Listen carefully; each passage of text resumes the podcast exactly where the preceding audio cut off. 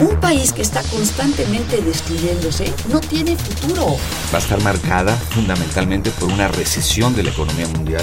Yo hablo del autoritarismo hasta nuestros días. Radio UNAM. Radio UNAM. Y la Facultad de Ciencias Políticas y Sociales presentan Tiempo de análisis. Me parece que tienen que darnos ya respuestas concretas. No se puede echar a andar la reforma electoral tal y como está planteada. Tenemos que seguir luchando por defender la libertad de expresión. Un espacio radiofónico donde con tu voz construyes el debate. Tiempo de análisis. Tiempo de análisis.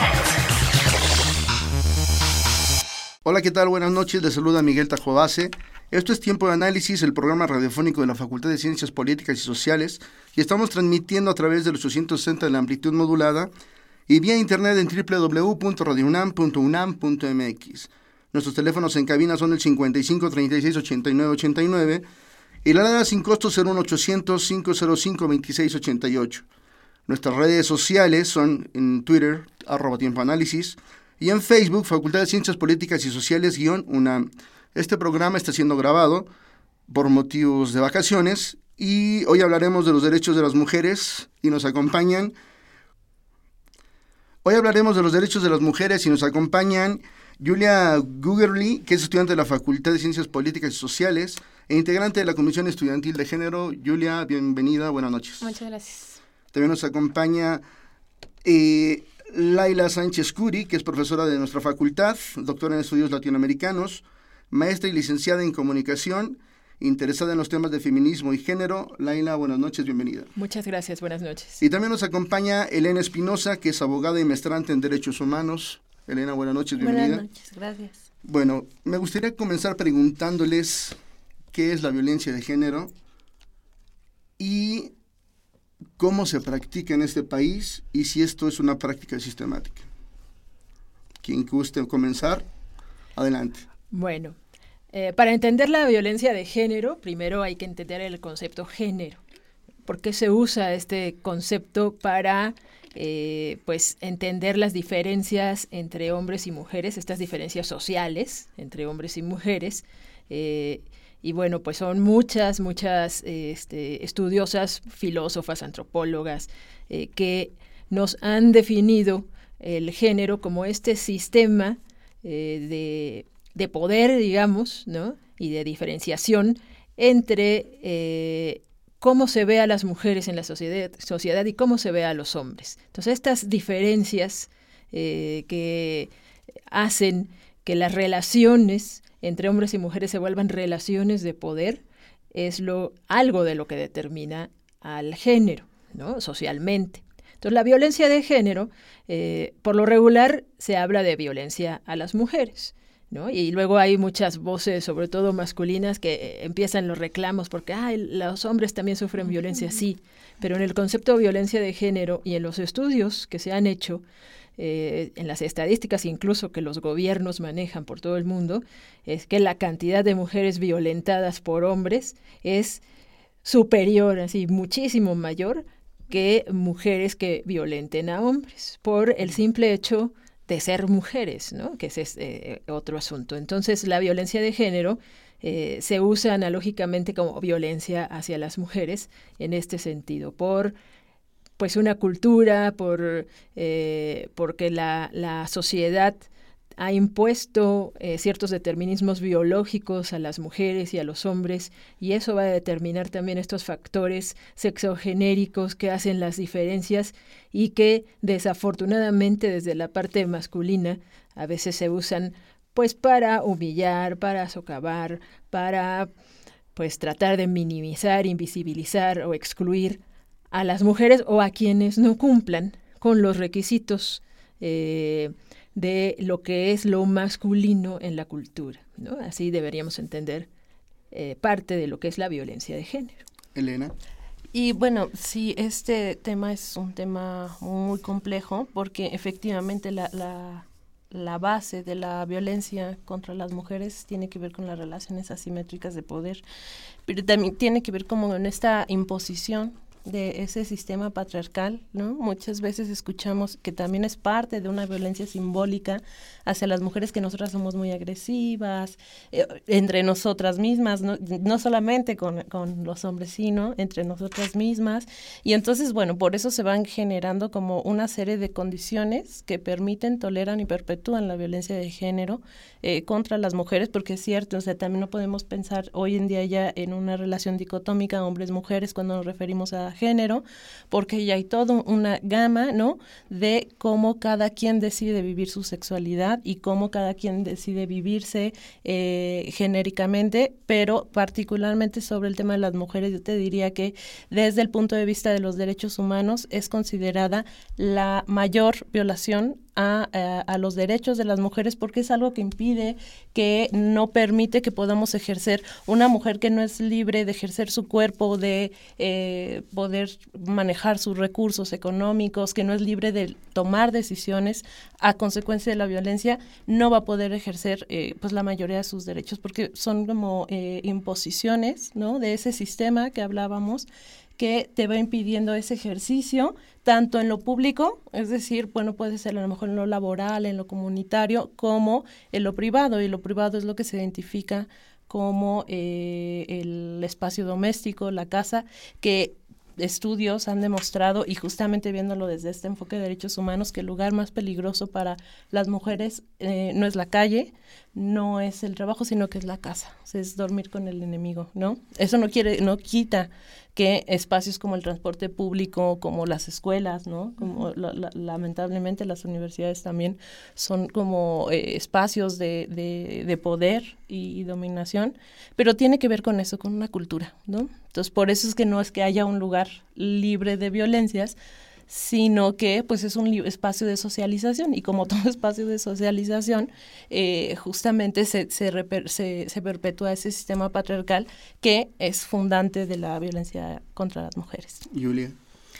Creo que también, bueno, estoy totalmente de acuerdo con lo que han dicho Elena y Laila, pero creo que también es importante mencionar que hay diferentes niveles de violencia en la sociedad, ¿no? O sea, justamente Elena estaba mencionando, o sea, son los espacios laborales, los espacios educativos, pero también la casa, lo privado, ¿no? Entonces, justamente también hay que ver que hay diferentes tipos de violencia y violencia de género no nada más es sinónimo de feminicidios, por ejemplo, o de violación. O sea, hay diferentes tipos de violencia de género que pueden llegar a ser desde las barreras que se les ponen a las mujeres en los espacios laborales, cómo se trata a las mujeres estudiantes, por ejemplo, en la universidad, aunque por suerte nosotros somos de la Universidad Nacional Autónoma de México, ah, tenemos una oportunidad increíble, pero al mismo tiempo siguen habiendo uh, ciertos patrones que se reproducen aún eh, dentro de la misma universidad y que van impidiendo el libre ejercicio tanto del cuerpo de las mujeres como también de su intelecto y de su capacidad. Eh, mencionaron el aspecto cultural. ¿En qué momento pasa a ser parte de nuestra cultura, de ser más allá de ser aceptados? ¿En qué momento pasa a ser parte de nuestra cultura justamente la la violencia hacia, hacia las mujeres. Y es un tema bien complicado porque nos tenemos que ir hasta la antigüedad. Nos tenemos que ir a muchas culturas atrás, eh, detectado exactamente en qué momento comenzó, ¿no? Pero sí sabemos que desde antes de los griegos ya existía exclusión para las mujeres, ya había violencia. Ya los espartanos, por ejemplo, que eran una sociedad totalmente guerrera, preparaba también a las mujeres para la guerra, pero sobre todo paridoras. Den muchos guerreros y nacer y nacer. Y, por ejemplo, era una sociedad que no permitía la relación amorosa, podríamos decirlo, entre las parejas, sino que ya se decía prácticamente, ¿no? Eh, qué mujer para qué hombre, este se iba a la guerra y cuando regresaba, regresaba nada más a embarazarla y entonces no se conocían, ¿no? Imagínate ese tipo de sociedad, yo me imagino que ha sido algo terrible porque para muchas mujeres esa relación sexual para tener hijos a fuerza seguramente era violación. Y bueno, así los, los griegos, ¿no? Que separaban la casa, en la parte de arriba vivían las mujeres con los niños, en la parte de abajo los hombres, a eso se le llamaba el gineceo, y de ahí empieza, y, y recordemos que, por ejemplo, para ellos, y después esto lo tomarán los romanos y después otras culturas, las mujeres no valían nada, eran igual que esclavos en, la eh, jerarquización social. Entonces viene de, muy atrás y pues lo hemos como modernizado, se ha eh, como transformado, pero finalmente sigue. Yo quisiera agregar a lo que decía Julia, que en las eh, diferentes formas de violencia de género, como decía, no nada más está el feminicidio, hay que tomar la violencia económica, la violencia psicológica, emocional, ¿no? Este, hay, muchos tipos de, violencia que están determinados, pero además hablar de algo que últimamente ha estado como en la agenda feminista, que son los micromachismos. ¿Y qué son estos micromachismos? Bueno, es esa vida cotidiana. Es esa idea, ¿no? Que se tiene de, eh, eh, que las mujeres pues además de estar en la, en la vida doméstica, ¿no? En esta vida doméstica eh, estarán como bien porque ahí es como su lugar y no. Ya vemos que eh, la vida doméstica se ha vuelto algo muy complejo y por eso las feministas de los 60, 70 gritaban lo personal es político en sus manifestaciones, porque esa vida privada hay que volver la política para generar leyes que las protejan justamente de esa violencia que se da intramuros. Y ahí eh, están muchos los micromachismos. Por ejemplo, se habla ahora de los este, hombres progre, ¿no? Que son buena onda, pero no se les quita esas costumbres o ese micromachismo. Por ejemplo, él decirte, te voy a ayudar a lavar los trastes cuando debería ser parte de la obligación de compartir un espacio. Te voy a ayudar a cuidar a los niños cuando la paternidad también es una responsabilidad. Ese tipo de micromachismos, ¿no? O este, no, pues no te vistas así, no te peines así, no te maquilles no me gusta, no, no, me gusta cómo te ves, ¿no? Ese tipo de cuestiones. Y así empieza además con ese, con esos detalles, digamos, ¿no? En esos micromachismos eh, a observar siempre a la mujer, a estarla calificando negativamente para controlarle el cuerpo, para controlarle lo que piensa y lo que debe hacer. Y muchas veces no lo alcanzan a ver. Incluso, yo lo voy a decir, que incluso hasta compañeros que se dicen feministas a veces caen en este tipo de actitudes porque no se dan cuenta que es una reproducción cultural que pues la traes aprendida y es muy complicado. Aquí lo, lo importante es darse cuenta que lo estás haciendo para transformarlo, porque si no eh, es muy complicado, ¿no? Entonces, estos micromachismos que los vivimos en la vida cotidiana es lo que ahorita está estudiándose mucho y observándose mucho porque es la vida cotidiana.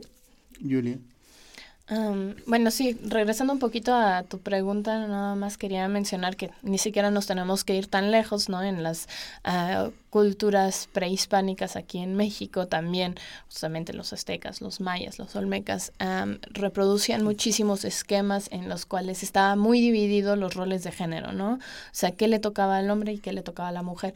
Pero también hay sociedades, por ejemplo, en, en Quebec, en Canadá, hace muchos años, que eran matriarcales. Entonces ahí vemos también diferentes tipos de organización que no se nos pueden olvidar porque justamente ahora en la sociedad actual perduran, digamos, las sociedades patriarcales y los diferentes esquemas que han ah, llevado a cabo, ¿no? Entonces también no hay que olvidar que hay, hay otros ejemplos de diferentes tipos de organización.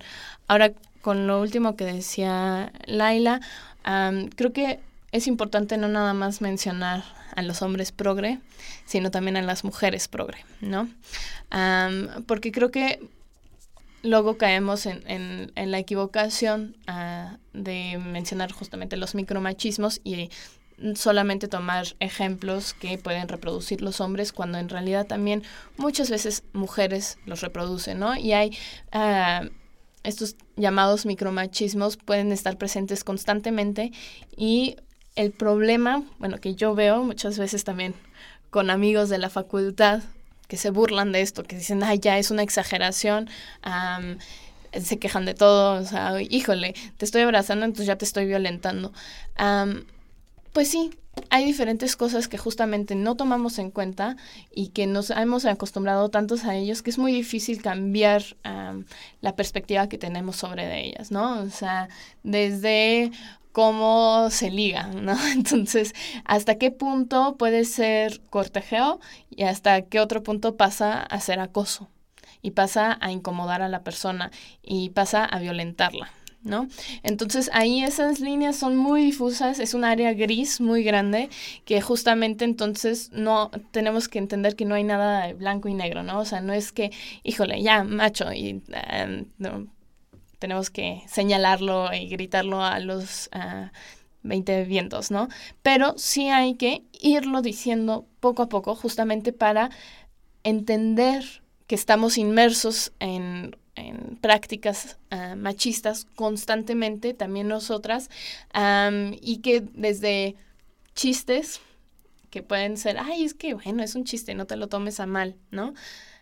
Que pueden estar perpetuando justamente una un tipo de visualización de la mujer, un tipo de rol de género que puede ser, puede llegar a ser muy peligroso. Y justamente de eso estaba mencionando hace rato de los diferentes tipos de violencia de género, ¿no? O sea, empieza en la casa, empieza con los amigos, en el, en el cual no te das cuenta que pues si un amigo todo el tiempo te está diciendo, ay, qué guapa amiga, ay, te ves muy bien con ese vestido, etcétera, etcétera, etcétera, y en la, en la noche cuando está borracho se quiera sobrepasar contigo, ¿no? Entonces justamente esas cositas que se van, eh, van sucediendo hay que señalarlas, no en el sentido de criminalizarlo, sino de politizarlo y entender que son cuestiones muchísimo más importantes que, eh, y no son nada más superficiales. Lena. Mire, yo creo que un, un, maestro feminista, ¿no?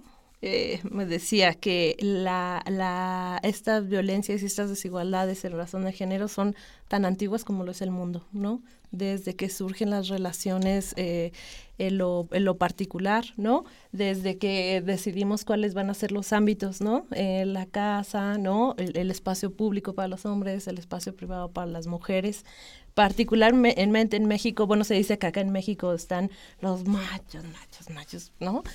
Yo no estoy como tan segura, me parece que, que, que de alguna manera eh, se ha avanzado por lo menos en tomar en este tipo de espacios. O sea, cuando tú ya empiezas a abrir estos espacios públicos para la conversación y para el intercambio de las ideas sobre el tema de género, creo que por ahí podemos ir avanzando, porque antes de hablar, a mí me parece, antes de hablar de la violencia de género, tendríamos como que pensar un poco ese orden de género, ¿no? Este, este tema que, que han tocado sobre los roles, ¿no? Que son estas actividades eh, muy simplista, ¿no? Pero como estas actividades que nos, que nos asigna una sociedad por el hecho de ser hombres o por ser mujeres, ¿no? Entonces, cuando tú ya eh, de alguna manera traspasas como es, ese, ese tema de los roles, de los estereotipos, ¿no? A mí yo les, les quiero compartir porque me parece que para entender eh, la violencia tienes que entender antes cómo es que nos vemos como personas. Eh, y cómo nos vemos los hombres y cómo nos vemos las mujeres. Y a mí me llama muchísimo la atención, eh, que va más allá como de la política pública, va más allá como de este reconocimiento de los derechos en instrumentos internacionales, ¿no? Específicamente CEDAW y Belém no para. Pero me llama mucho la atención, esta es una encuesta, eh, que no sé si conozcan, la acaba de, publicar el Instituto de Investigaciones Jurídicas. Y entonces es los mexicanos vistos por sí mismos y son una serie de ejemplares, pero a mí me, llama la atención este eh, sobre género porque es le preguntarle, ¿no? A partir de una metodología, ¿no? Aplicada, la verdad que se lo recomiendo mucho, eh, cómo es eh, estas relaciones entre hombres y mujeres, ¿no? Y entonces, para un poco para tener como esta idea de cómo se sigue viendo a las mujeres y cómo se ve a los hombres, cuando, cuando se le pregunta a personas, hombres y mujeres, ¿Cuál es la palabra que se asocia a una mujer? La primera que salta es maternidad, cuando, con un 26.7%. Hablamos de derechos, igualdad y democracia hasta en un 3.5%. O sea, eso ya te está mostrando cómo la sociedad ve el cuerpo, ese cuerpo, ¿no? Al que se refería Julia, de las mujeres. O sea, asociado totalmente con, con la maternidad. Eh, otras cuestiones, por ejemplo, que identifican a las mujeres, nos identifican, de acuerdo a, a, la, a las respuestas, es eh, amor, ternura, cariño, ¿no? Eh, un 21.9 piensa que esas somos las mujeres. Hay un 17% que dice no son bellas y son sensuales, ¿no? Y cuando tú lo comparas, por ejemplo, cuando, como, dígame cómo ve a los hombres, un 33.1%, las palabras que te vienen a la mente cuando piensas en hombre, trabajo, en un 33%. Entonces, eso te está, te está hablando mucho eh, de cómo es fuerza, la segunda, valiente, aventurero, capaz, eh, proveedor, protector, jefe de familia. O sea, esa es como esa, esa concepción, ¿no? Que se tiene de, de, estas relaciones. Y entonces es por eso que tenemos que seguir hablando, porque esos también son los micromachismos, ¿no? Pero esto, digamos, como el velo, ¿no? O sea, yo, yo le identifico mucho con el velo de, que no tiene nada que ver, pero con este velo de ignorancia de George Rawls, ¿no? Que dice, no veamos, no, es que sí tenemos que ver, tenemos que ver que estas desigualdades, eh, o más bien estas diferencias físicas o biológicas, generan desigualdad social. Por ende, vulneran derechos humanos. Perfecto. Vamos a nuestra primera pausa del programa y volvemos.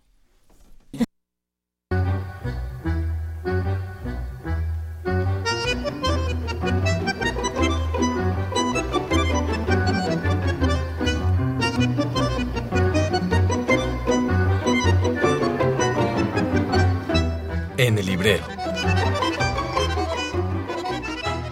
La Agenda Internacional en el siglo XXI, Retos y Oportunidades para la Conformación de Políticas Públicas, es un libro coordinado por Adrián García Saizo, esta obra constituye un trabajo de investigación de profesores y expertos en política internacional, el cual pretende la comprensión y el análisis de los temas fundamentales de la agenda mundial. Los profesionales de las ciencias sociales disponen de una herramienta singularmente útil para impulsar la formación integral de los recursos humanos de calidad que demanda el complejo mundo actual. El mundo se enfrenta a grandes retos en diversas materias, mismos que derivan de los acelerados cambios que trae consigo la era postmoderna. El objetivo de la publicación fue realizar una revisión de los temas de mayor relevancia en la agenda internacional, además de las innovaciones en la construcción, el diseño y la aplicación de las políticas públicas en cuatro ejes de acción, políticas energéticas, seguridad nacional, crimen organizado y educación. Con lo anterior, el grupo de trabajo del proyecto de investigación pretende diseñar y presentar de manera estructurada y profesional, a partir de esta obra,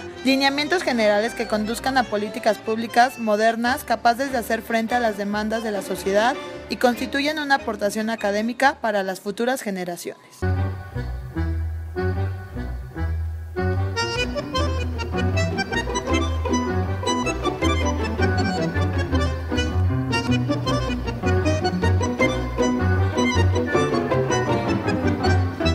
En el librero.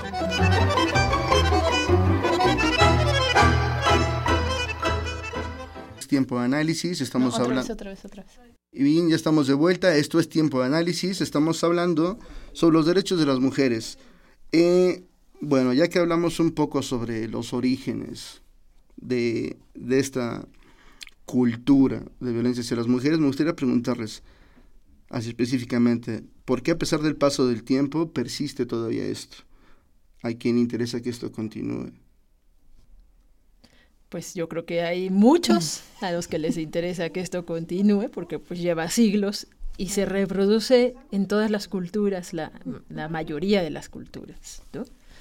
Si hablamos de Occidente, bueno, no hay país donde no haya estadística de feminicidio, de mujeres golpeadas, ¿no? Eh, que se tengan que estar haciendo leyes específicas, eso ya te habla ¿no? Desde, desde la jurisprudencia eso ya te habla de una necesidad de controlar y de educar a una sociedad en estos temas porque sola no ha podido resolverlo.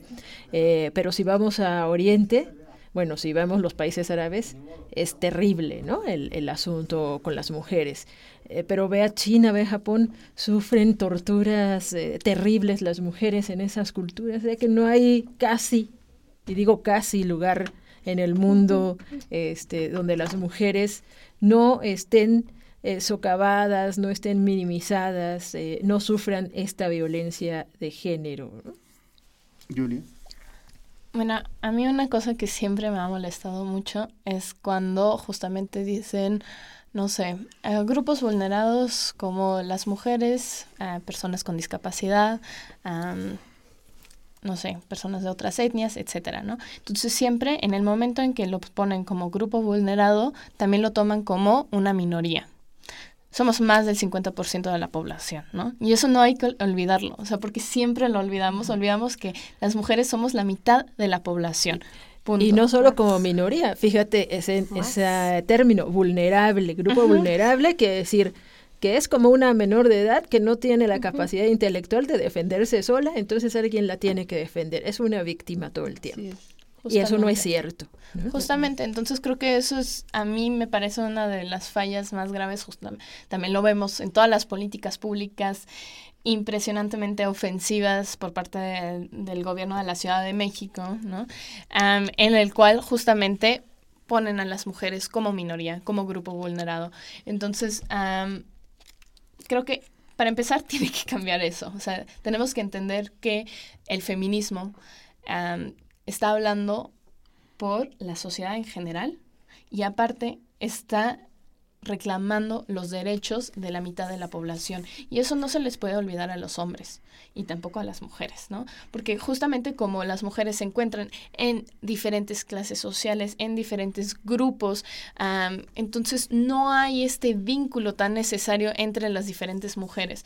O sea, lo vimos ahorita en, en la marcha del 24 de abril contra las violencias machistas, creo que fue muy importante justamente porque se dio ese vínculo. Y había feministas radicales y hasta feministas que consideraban que era muy importante que también estuvieran los hombres, hasta otras personas que no se consideran feministas, pero que estaban en la lucha feminista, ¿no? O sea, que básicamente estaban reclamando los espacios de las calles para las mujeres.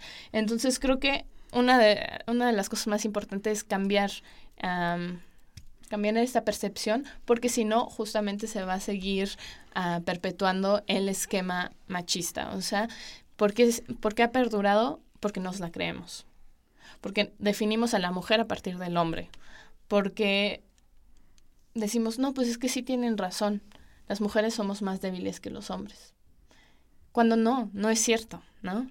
Cuando eso nada más lo tomamos como cierto porque nos los han venido diciendo que eso es cierto. En el momento en que tu abuelita te pone el vestidito y te dice, no, es que tú juegas con las muñecas, los niños van a jugar afuera, ¿no?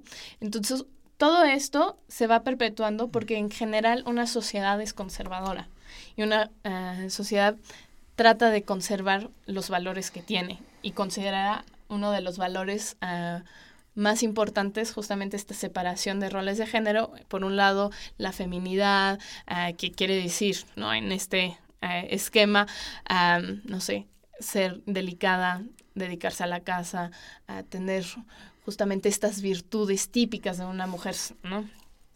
Que no son típicas. Son típicas porque nos, nos las enseñan. Entonces, si no nos las enseñaran, no serían típicas y pues entonces justamente yo creo que es muy importante no cambiarlo solamente en las políticas públicas, que tiene que haber un cambio radical, por favor, pero también en la casa, ¿no? Y en donde se reproducen justamente la mayoría de los valores de una sociedad es en la casa y en la educación. Elena.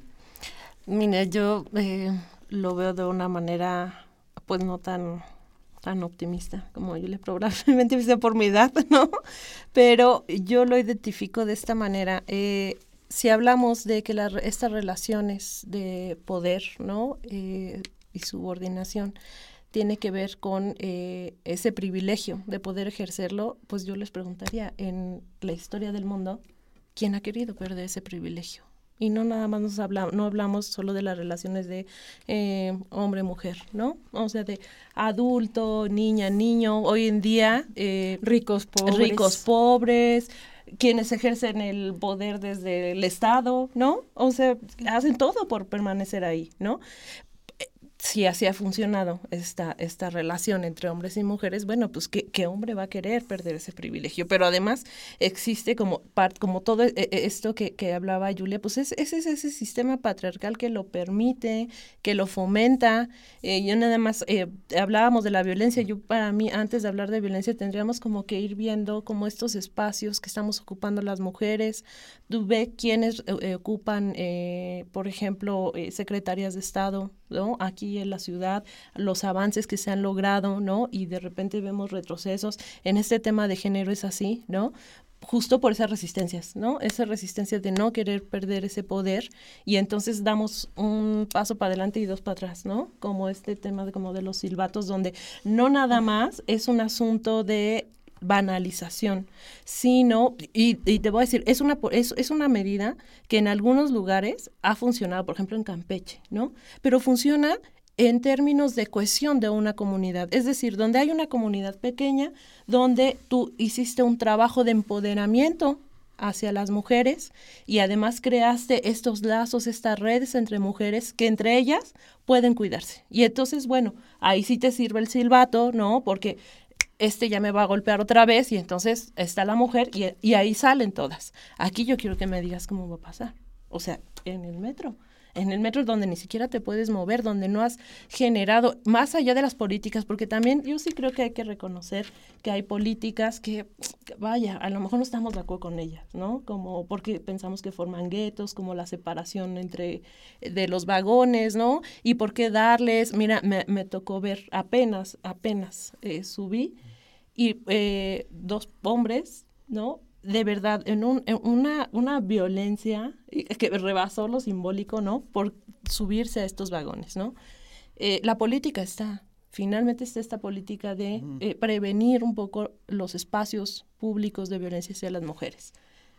Los policías y las policías que intervinieron, les voy a decir, a mí me sorprendió gratamente, ¿no? Porque le explicaron perfectamente por qué ocurría eh, qué era lo que pasaba, qué es lo que se pretendía evitar. No les estaba, eh, incluso les dijeron, no, pues ustedes no son los agresores, pero esta es una medida que se implementa. O sea, tenían perfectamente claridad la, los policías, ¿no? De qué era lo que tenían que hacer. Nunca tocaron, nunca, eh, nunca violaron los derechos de estos dos hombres, ¿no? Entonces tú dices, bueno, ahí está, finalmente hay una política que está más allá de que estemos de acuerdo o no estemos de acuerdo con la separación, con la segregación, pero ahí está tienes una, una población que se niega, que se niega rotundamente a, eh, a querer modificar ese orden de las cosas, ¿no? Entonces, ¿cómo, cómo, no, ¿cómo evitar perpetuarlo? Mira, la verdad es que creo que solamente con la infancia, yo esa ahí es donde apuesto, o sea, mi apuesta la hago hacia la infancia, que además sí de alguna manera están permeando otro tipo de educaciones, e insisto, vamos paso a pasito, ¿no?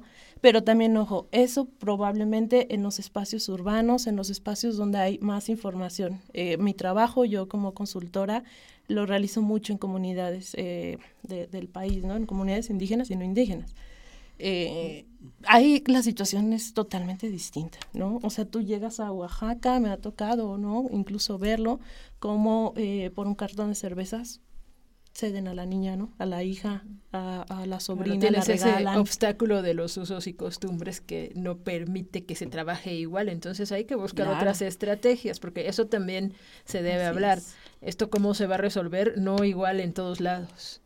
Cada sociedad, cada microsociedad tiene sus reglas, tiene sus formas, ¿no? Y este, pues habrá que buscar justamente estrategias específicas para cada lugar y para cada cultura. Pero no puede ser igual. ¿No? Sí, pero justamente ahí no estoy totalmente de acuerdo en una cosa que dijiste, Elena, o sea, en el sentido de, bueno, las políticas públicas al menos ya están ahí. O sea, porque justamente hay algunas políticas públicas que pueden empeorar el hecho. O sea, en parte, por ejemplo, el silbato en la Ciudad de México o la separación de vagones, el problema es que en muchos casos, entonces, si yo voy en el mixto, porque tengo derecho a ir en los vagones mixtos, y eh, soy agredida sexualmente o acosada, hubiera sido en los vagones la responsabilidad recae en la víctima. Es víctima, eh, víctima eh, culpabilizar a la víctima, ¿no?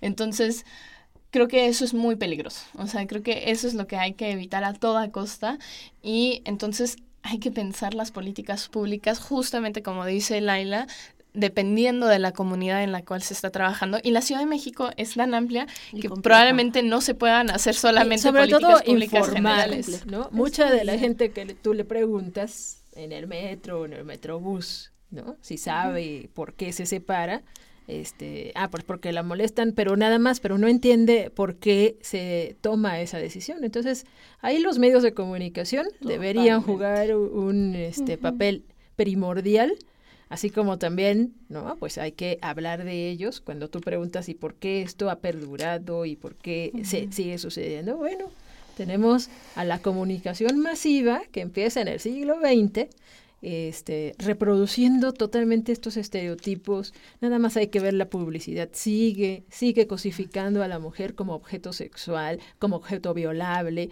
como objeto usable y desechable.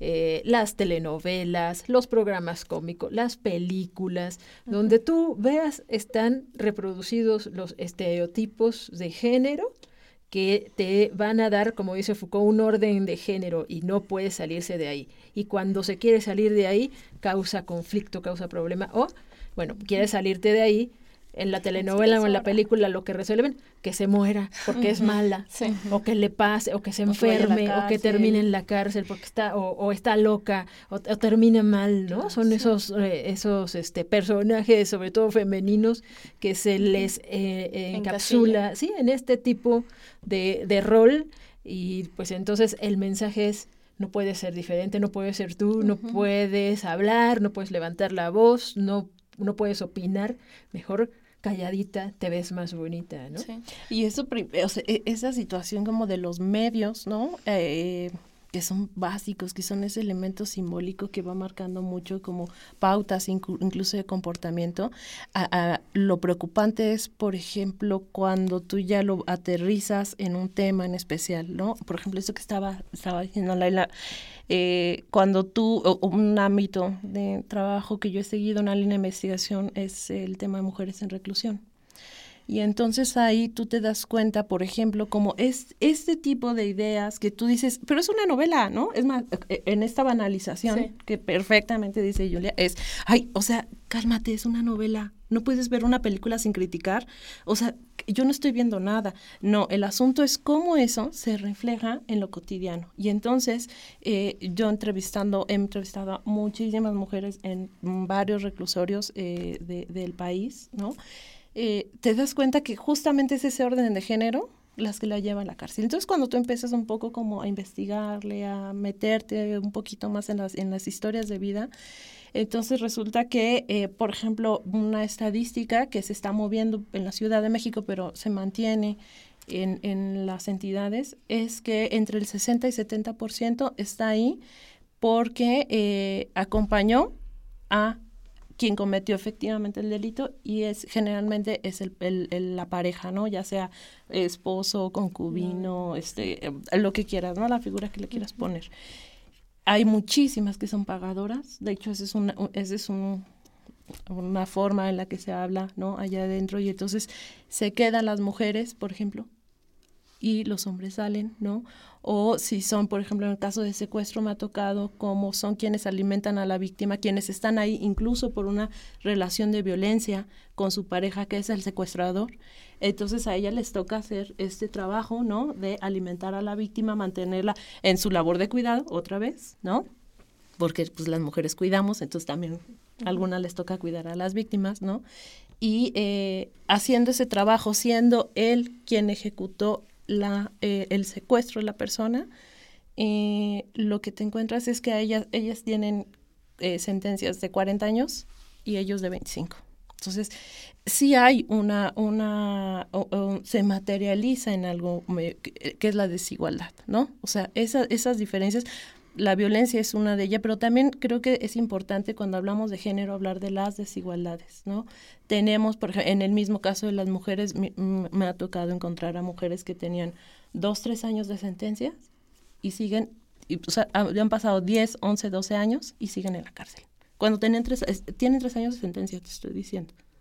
Y siguen 10, 11 y 12 años adentro y la razón es, pues es que nadie las viene a buscar.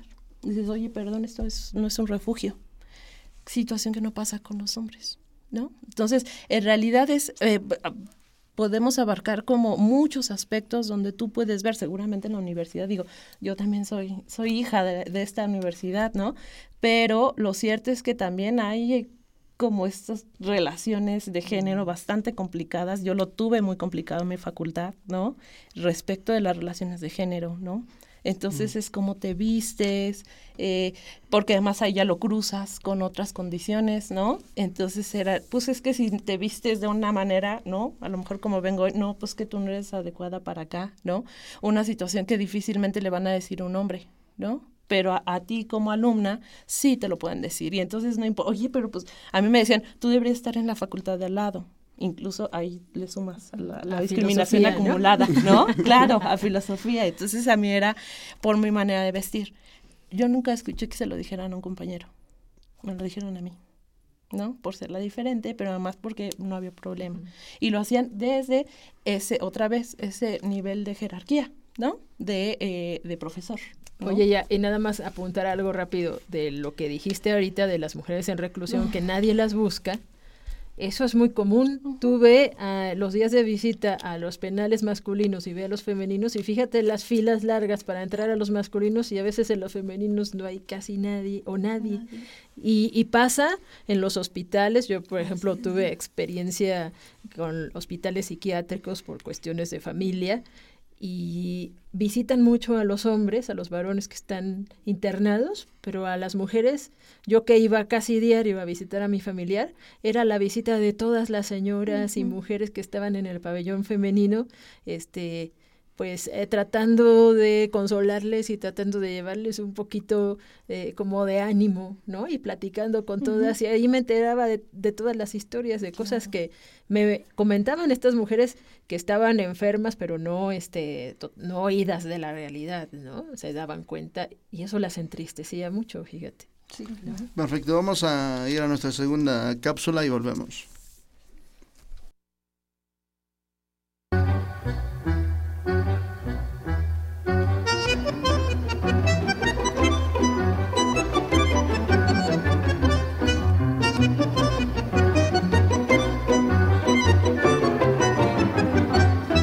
En el librero. Democracia y Religión. Es un libro de Raúl Olmedo publicado por la Universidad Nacional Autónoma de México. El libro es una crítica al autoritarismo del sistema político, social, cultural y económico que estalló en 1968 tanto en países desarrollados como subdesarrollados. Francia, cuna de la democracia, cuya revolución de 1798 enarboló los ideales originales de la democracia, libertad, igualdad y fraternidad. Fue el país más crítico de la democracia burguesa y generó una revolución cultural que cambió la manera de ver la vida social. A través de sus filósofos y pensadores, cuestionó de manera radical el principio de la igualdad y le enfrentó la desigualdad, la diversidad y la diferencia, como principios de un cambio de civilización. Asimismo, reveló los modernos mecanismos de la opresión y las nuevas formas de la automatización y la deshumanización contrarias a la fraternidad social. Esta revolución cultural también demostró el carácter religioso de la sociedad industrial, tanto en el mundo capitalista como en el socialista, pues la religión es la manera de reproducir la obediencia al totalitarismo y a la producción y el consumo de masas. Esta nueva religiosidad se presenta desde hace décadas como el sustento de la sociedad del espectáculo, dominada por las crecientes y cada vez más sofisticados y tecnificados medios masivos de comunicación, como lo señalaba Guy Debord justamente en el 1968 francés cuando no existía aún la televisión satelital y menos la internet móvil que conecta y subsume a cada individuo donde quiera que esté y en todo momento del día y la noche. El genial análisis de Marx de que el capitalismo es una religión basada en el fetichismo de la mercancía y que en consecuencia la democracia representativa, que él denominaba democracia burguesa, también es religión. En tanto que la democracia y el capitalismo son las dos caras de una misma moneda, es un análisis precursor y cada día más vigente. La polémica y el debate entre el materialismo y el idealismo, como Lenin y Althusser lo plantearon con posterioridad, tiene que ser un arma para combatir la enajenación que nos está conduciendo a la destrucción del planeta y de la humanidad.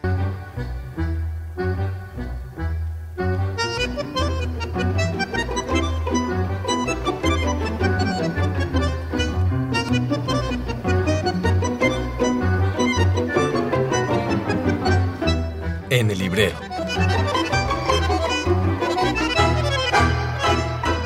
Bien, ya estamos de vuelta. Eh, me gustaría preguntarles, ahora que acaban de cumplirse 10 años del desalojo en San Salvador Atenco por parte de la Policía Federal, eh, tuvimos el caso de 49 personas, 49 mujeres que fueron detenidas, contra las que se perpetuó, se perpetró 26 eh, tortura sexual. 11 procedieron a denunciar su caso y en estos días que se cumplieron los 10 años, parece que esto sigue igual que entonces. ¿Qué nos muestra esto? Eh, ya que estábamos hablando antes de medios de comunicación y los programas como que gubernamentales. Eh, desde mi punto de vista, pues esto es una práctica sistemática y creo que una muy brutal. Fíjate, a esas víctimas les costó tanto trabajo que la gente les creyera, no nada más las autoridades con quienes denunciaron, sino en general la sociedad les creyera que había sucedido eso, porque bueno, pues a lo mejor no es cierto, eh, para qué andaban de revoltosas, eh, para qué andaban metidas ahí, ¿no? Por eso les pasan esas cosas. Y entonces como que eh, al principio costó mucho trabajo que la gente les creyera que había sucedido esto. Cuando se comprueba, porque vienen organismos internacionales y solamente en este país, tristemente, así es como funcionan las cosas, bueno, pues ya empieza a creerse y visibilizarse. Eh, me acuerdo que fueron un grupo de, mujeres intelectuales, artistas, que firmaron cartas pues para apoyar a, estas mujeres y, estar con ellas y acompañarlas. Eh, solamente así, eh, incluso gente que se dice de pensamiento progresista tenía sus dudas y solamente así comenzó a apoyar y a estar en este acompañamiento y que hasta la fecha pues no se ha resuelto. ¿Por qué? Pues porque hay una complicidad. Siempre hay una complicidad de la autoridad. Y bueno, recordemos que en ese momento Atenco era gobernado por quien hoy es este nuestro presidente, ¿no? Y pues creo que eso vuelve también como muy difícil, porque aceptar que en Atenco hubo tortura sexual es como aceptar que hubo abuso de autoridad. Mm.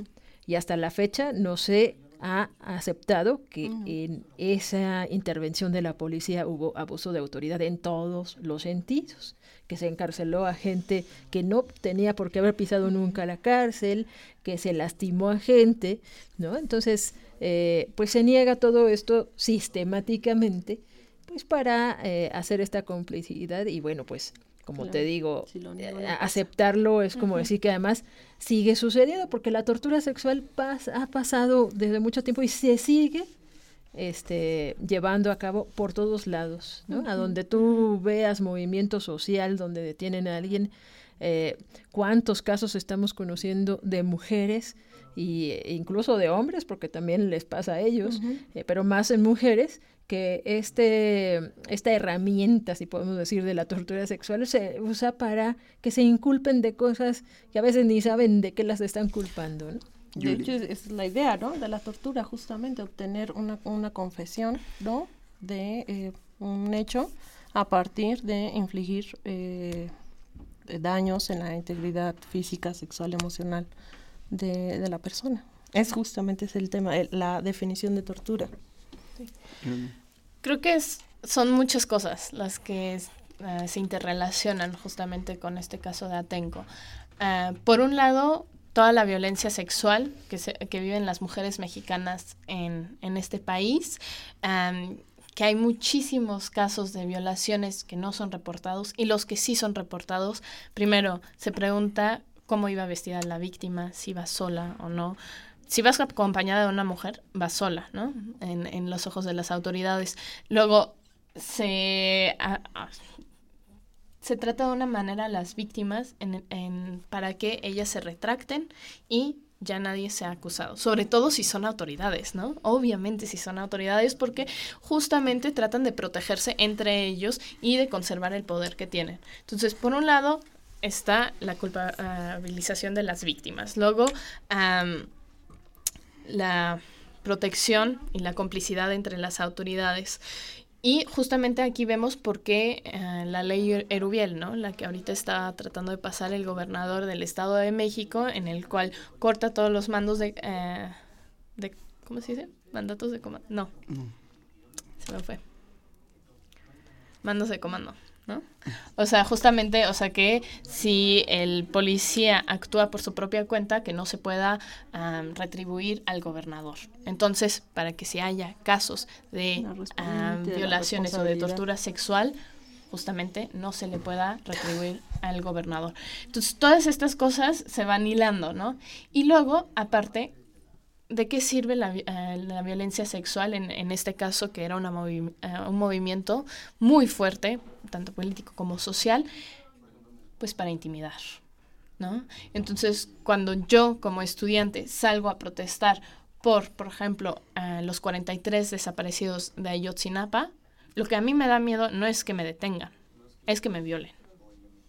¿No? Entonces, y a lo que le da miedo a mi mamá es lo mismo, ¿no?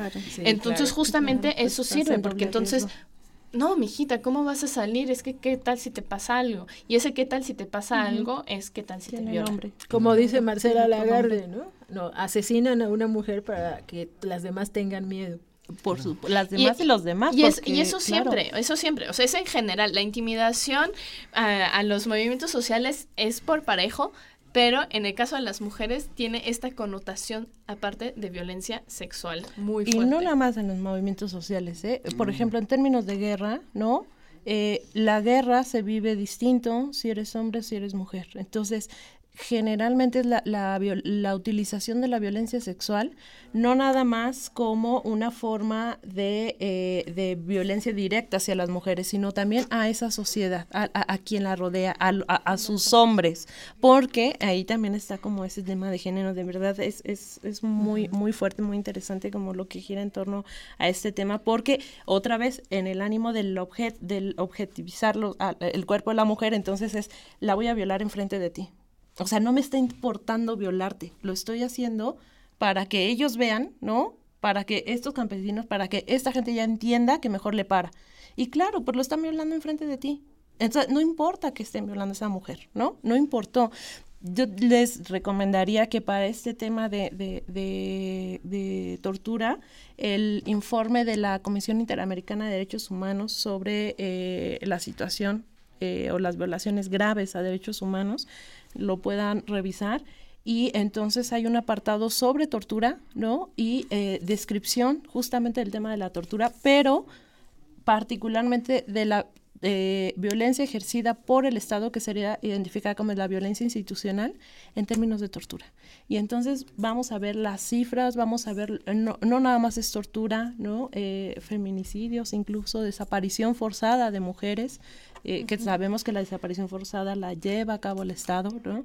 Y entonces es, te violo, te, eh, te, desaparezco, te violo y después voy y tiro tu cuerpo, ¿no? Y, lo, y además las formas en las que tiran los cuerpos. Entonces, es, por supuesto, que es una de las máximas eh, violaciones a los derechos humanos, pero esto también tiene que ver, por ejemplo, con el caso Campo Algodonero, cuando tú ves que es una sentencia en contra del Estado mexicano sobre el tema de violencia de género, eh, particularmente de eh, los feminicidios en, Ciudad Juárez, que no es que murieran, las mujeres no, le llamaban las muertas de Juárez, no, las mujeres no morían, las, estaban asesinando, ¿no? Tenemos a el lenguaje significa, y en temas de género, el lenguaje es algo en lo que tenemos que poner como mucha atención. Entonces, estamos hablando que es 2016. Pero la RAE ya dijo que no es incorrecto decir todas y todos. Ah, claro, claro. ¿Quiénes están en la RAE? Tú nomás lo ves. Hay un, hay, al, al 2016 hay un 70% de cumplimiento de esa sentencia impunidad permitida, o sea, todo está dado, ¿no? Justamente, por eso creo que es muy importante señalar otra vez, justamente como mencionabas, a 10 años de lo ocurrido en Atenco, o sea, volver a decir, o sea, siguen impunes los, los violadores de Atenco, siguen impunes y siguen sin justicia las mujeres, ¿no? Bueno, eh, perdón por interrumpirte, Laila, tenemos que concluir el programa, tenemos un minuto para cada una. Comenzamos contigo. Sí, pues yo digo que sería muy importante que en, las escuelas apostemos a la educación con equidad de género, desde el kinder hasta la universidad. Julia. Bueno, en, este último punto, justamente en todos los espacios de la universidad se siguen perpetuando los diferentes patrones de los cuales ya estuvimos hablando ahorita, y justamente por eso la Comisión Estudiantil de Género de la Facultad de Ciencias Políticas y Sociales se creó en una asamblea estudiantil para no nada más visibilizar los casos de acoso en los salones, en las aulas por parte de los profesores, sino también de los casos que ha habido múltiples de acoso en los baños de mujeres en la dentro de la facultad, ¿no? Entonces, este sentido de violencia de género dentro de tu propio espacio educativo creo que es una de las muestras que se siguen replicando estos patrones y que se tienen que cambiar. Entonces, yo también le apuesto a la educación, le apuesto al cambio tanto en el espacio educativo institucional como al privado, ¿no? En, en las casas. Y, y pues también justamente esta comisión estudiantil de género, pues somos muchas las que hemos estado trabajando juntas para visibilizar, politizar y también lograr denunciar estos casos de acoso. Muchísimas gracias, Julia. Elena. Pues por supuesto que también estoy como en la misma línea, solo la educación, así que solo la educación nos hará libres, ¿no? Yo apuesto por eh, poner más mayor incidencia en los derechos humanos, porque cuando tú entiendes que todo esto vulnera derechos humanos y entonces lo ves desde otro lugar, ¿no? Lo ves, eso te permite ver como incluso las diferentes mujeres que somos, porque no todas las mujeres somos, estamos en, el misma, en la misma situación. Entonces me parece que esa es, un, es una tarea, una asignatura pendiente de la UNAM y de todas las universidades, lamentablemente, empezar a educar en derechos humanos, para el ejercicio de derechos humanos y desde ahí con perspectiva de género. Muchísimas gracias a las tres por haber estado con nosotros esta noche. También a ustedes del otro lado del, del radiante. Gracias por sintonizarnos. El próximo miércoles continuaremos hablando de los derechos de las mujeres. Recuerden, en punto de las 8 de la noche, por 860 en amplitud modulada. Pueden seguirnos vía Twitter en arroba Tiempo Análisis y en Facebook Facultad de Ciencias Políticas y Sociales guion UNAM. En la cabina de operación estuvo el maestro Rafael Alvarado, en montaje Tania Monreal, en la producción de cápsulas Guillermo Pineda, Tania Monreal y Carla Ramos, en la musicalización Guillermo Pineda, en la coordinación de producción Claudio Loredo, este programa es producido por la Coordinación de Extensión Universitaria de la Facultad de Ciencias Políticas y Sociales que dirige Luciano Mendoza. Se despide de ustedes Miguel Tajobase. Muy buenas noches. Esto fue Tiempo de Análisis. Tiempo de Análisis. Una coproducción de Radio UNAM y la Coordinación de Extensión Universitaria de la Facultad de Ciencias Políticas y Sociales.